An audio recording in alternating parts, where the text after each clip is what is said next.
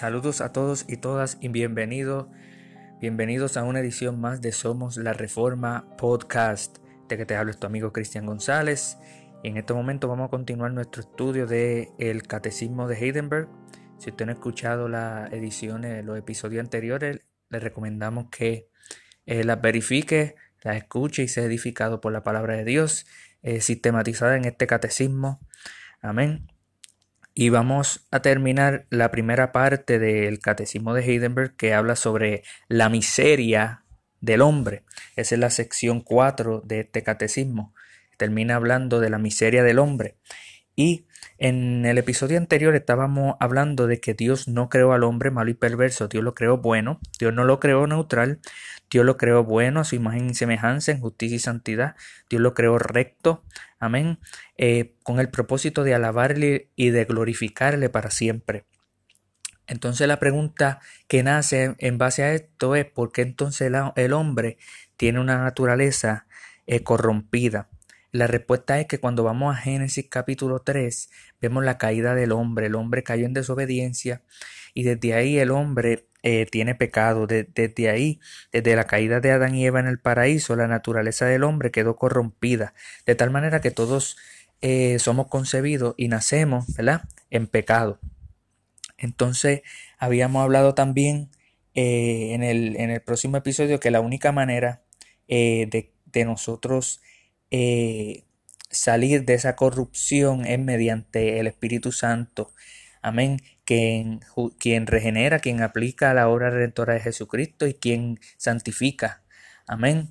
Eh, hasta el día de Jesucristo, hasta que resucitemos entre los muertos, cuando vamos a ser glorificados, cuando los creyentes, los creyentes en Cristo van a ser glorificados. Así que el hombre está totalmente incapaz de hacer el bien y, está inclinado a hacer el mal. Solamente que cuando el Espíritu Santo regenera, entonces el hombre hace, tiene esa disposición, ¿verdad?, de buscar a Dios, de amar a Dios y de, querer obedecer a Dios eh, y darle gloria y honra por su redención. Amén. Así que vamos a la sección 4 y en esta sección son las preguntas del 9 al 11, del 9 al 11, esta sección 4, del 9 al 11, y dice así el catecismo. Eh, vamos a leer las preguntas primero y luego vamos a ir a la Biblia eh, para certificar de, que lo que nos está enseñando este catecismo de Heidelberg es correcto. Eh, dice así la pregunta 9. ¿No es Dios injusto con el hombre al pedirle, al pedirle en su ley que haga lo que no puede cumplir? Respuesta. No, Dios creó al hombre en condiciones de poder cumplir, cumplirla, pero el hombre por instigación del diablo y su propia rebeldía se privó así y a toda su descendencia de estos dones divinos.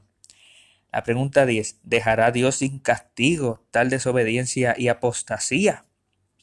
Respuesta. De ninguna manera. Antes, su ira se engrandece horriblemente, tanto por el pecado original como por aquellos que, comete, que cometemos ahora y, y quiere castigarlos por su perfecta justicia, temporal o eterna, según ha dicho él mismo. Maldito todo aquel que no permaneciere en todas las cosas escritas en el libro de la ley para hacerlas. Pregunta 11. ¿No es Dios también misericordioso? Respuesta. Dios es misericordioso, pero también es justo. Por tanto, su justicia exige que el pecado que se ha cometido contra su suprema majestad sea también castigado con el mayor castigo que es pena eterna, así en el, en el cuerpo como en el alma. Ok, eso es lo que vamos a estar viendo en esta sección eh, sobre la miseria del hombre que la culminamos en esta edición. El catecismo eh, comienza a hablar sobre si Dios es injusto. Comienza la pregunta nueve. ¿No es Dios injusto con el hombre al pedirle todos estos mandamientos, al, al pedirle que haga cosas que no puede cumplir? Y la respuesta es que Dios no es injusto al pedirle al hombre que guarde su ley, que guarde sus mandamientos, aun cuando el hombre no puede cumplir. Dios no es injusto. Pudiera sonar para algunos de que es injusto, pero Dios no es injusto. ¿Por qué? Mira lo que dice la palabra del Señor en Efesios capítulo 4, verso 24. Y vestidos del nuevo hombre creado según Dios en justicia y santidad de la verdad. El catecismo dice que Dios no es injusto porque Dios creó al hombre en condiciones de poder cumplirla. Amén. Si vamos a Génesis 3.13 dice entonces Jehová Dios dijo a la mujer, ¿qué es lo que has hecho? Y dijo la mujer, la serpiente me engañó y comí. Eh, la escritura te enseña que Dios, cuando creó al hombre, lo, lo creó a tal manera, lo creó de tal forma de que el hombre podía cumplir la ley de Dios. Adán y Eva en el paraíso podían obedecer. Ellos estuvieron obedeciendo durante un poco de tiempo hasta que la serpiente engañó a Eva y, Eva, libre y voluntariamente, sin obligación de nadie, eh, comió. Ella tomó la decisión de comer y dio ese fruto prohibido a su esposo y, y a Adán y Adán cayó también.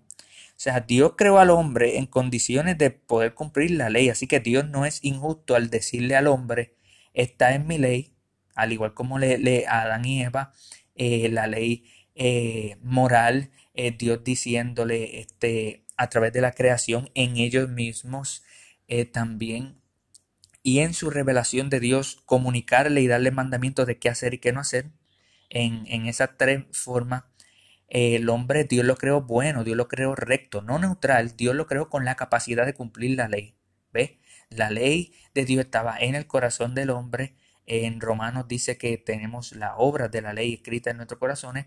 Eh, la ley estaba en, se, se hace manifiesta en la naturaleza y en la revelación de Dios cuando les habla y les dice hagan esto, no hagan esto, hagan esto, no hagan esto.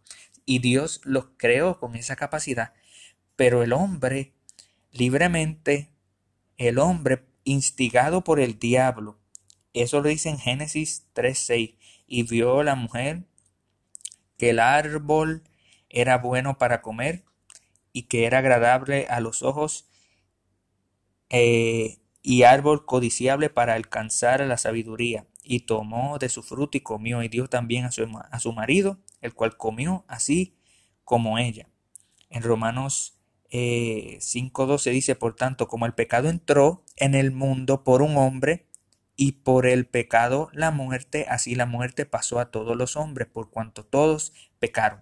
Ve, la escritura enseña que Dios creó al hombre recto, pero el hombre cayó en pecado, instigado por, eh, por, por, el diablo, eh, y su propia rebeldía se privó así y a toda su descendencia de, de estos dones divinos, de, de, de de estos dones, de estos regalos, de esta capacidad de poder cumplir la ley de Dios. Y ahí vemos ese verso en Romanos 5.12 donde habla que Adán es, eh, era la cabeza, es la cabeza federal, fue la cabeza federal de la raza humana. Eso nos damos cuenta porque dice, por tanto, como el pecado entró en el mundo por un hombre, y por el pecado la muerte, así la muerte pasó a todos los hombres, por cuanto todos pecaron. ¿Ve? Te está diciendo, comenzó con un hombre. Ese hombre representó a todos los demás. La muerte pasó a todos los demás hombres. ¿Ve? ¿Por qué? Porque todos ellos también pecaron. Porque todos ellos nacen, son, son concebidos y nacen siendo pecadores. Así que Dios no es injusto cuando le pide al hombre que haga algo que él no puede hacer.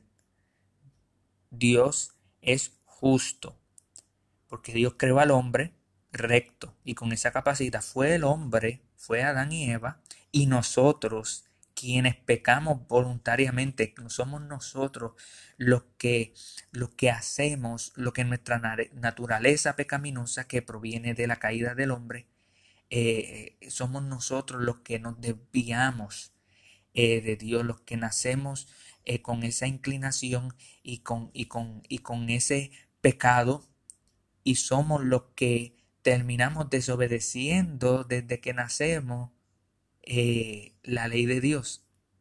Amén. La pregunta 10 dice, ¿dejará Dios sin castigo tal desobediencia y apostasía? Eso es claro que no. La respuesta es que no. Antes, Su ira se engrandece horriblemente. Amén. Dice en Génesis 2.17, más el árbol de la ciencia del bien y el mal no comerás porque el día que comieres de él, ciertamente morirás. Amén. La ira de Dios se engrandece horriblemente eh, sobre aquellos que le desobedecen. Amén. Eh, continúa el catecismo diciendo, tanto por el pecado original, esa ira de Dios se engrandece horriblemente tanto por el pecado original, está hablando del paraíso, como por aquellos que nosotros cometemos ahora y quiere castigarlos. Dios castiga justamente eh, por su perfecta justicia, temporal o eternamente. Amén. Sabemos que en el Salmo 50-21 dice, estas cosas hiciste y yo he callado. Pensaba que de cierto sería yo como tú, pero te reprenderé y las pondré delante de tus ojos. En el Salmo 5.5 dice, los insensatos no estarán delante de tus ojos, aborrece a todos los que hacen iniquidad. Amén. En Efesios 5.6 dice, nadie os engañe con palabras vanas, porque por estas cosas viene la ira de Dios sobre los hijos de desobediencia. Y en Romanos 1.18 dice, porque la ira de Dios se revela ahora se revela desde el cielo contra toda impiedad e injusticia de los hombres que detienen con injusticia la verdad. Ve, Dios castiga según su perfecta justicia temporalmente, o sea, en tiempo, las cosas que suceden en tiempo, en este mundo, y eternamente. Amén. Eh, Dios mismo dijo en su ley, maldito todo aquel que no permaneciera en todas las cosas escritas en el libro de la ley para hacerla. Eso lo dijo en, Deuteronomio 27, 26. En Gálatas 3.10 dice, porque todos los que dependen de la obra de la ley están bajo maldición, pues escrito está maldito todo aquel que no permaneciera en todas las cosas escritas en el libro de la ley para cumplirlas. Amén. Así que eh, Dios sí castiga nuestra desobediencia, nuestra apostasía. Y finalmente, en la pregunta 11 eh, eh, dice, ¿no es Dios también misericordioso? Eso es cierto, Dios es misericordioso.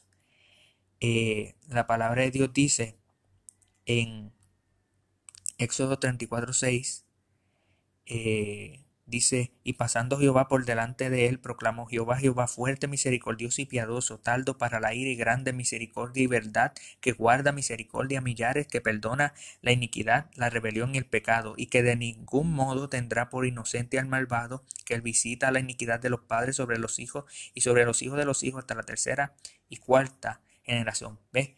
Dios es misericordioso, pero también Dios es justo. En el Salmo 7.9 dice, fenezca ahora la maldad de los inicuos, establece tú al justo, porque el Dios justo prueba la mente y el corazón. Y Dios eh, es misericordioso, pero Dios es justo. Su justicia exige que el pecado que se ha cometido contra su suprema majestad sea también castigado con el mayor castigo que es la pena eterna, así en el cuerpo como en el alma. Amén. Eso es lo que la palabra del Señor eh, nos enseña. La palabra del Señor nos enseña que nosotros eh, todos somos culpables delante de Dios. Todos nos merecemos eh, su ira. Todos nos merecemos el infierno. pero qué, qué maravilloso es que Dios envió a Jesucristo, su único Hijo. No escatimó a su propio Hijo, sino que lo envió a una cruz a morir por aquellos que creen en Él, para que no se pierdan, mantengan vida eterna. Así que es cierto de que no podemos cumplir la, la, ley de Dios. Es cierto de que nos merecemos el castigo y, la y, por nuestra desobediencia. Es cierto de que Dios es justo. Amén. Y que va a haber un juicio final. Pero también es cierto de que hay una salida. También es cierto de que Dios te llama a ti a que te arrepientas y venga a los pies de Él clamando por misericordia, y Él te salvará. Te salvará porque Jesucristo dijo que el que a mí viene, yo no le echo fuera. Así que si tú vienes a Jesucristo reconociendo que tú eres pecador, pecadora, que tú has roto la ley de Dios, que tú eres miserable y que tú necesitas a Jesucristo, tú vienes a Él y Él perdona tus pecados, te limpia y te hace una nueva criatura en Él. Amén. Y de ahora en adelante puedes vivir según su santa y divina voluntad. Amén. Gracias por haber escuchado una edición más de Somos la Reforma Podcast.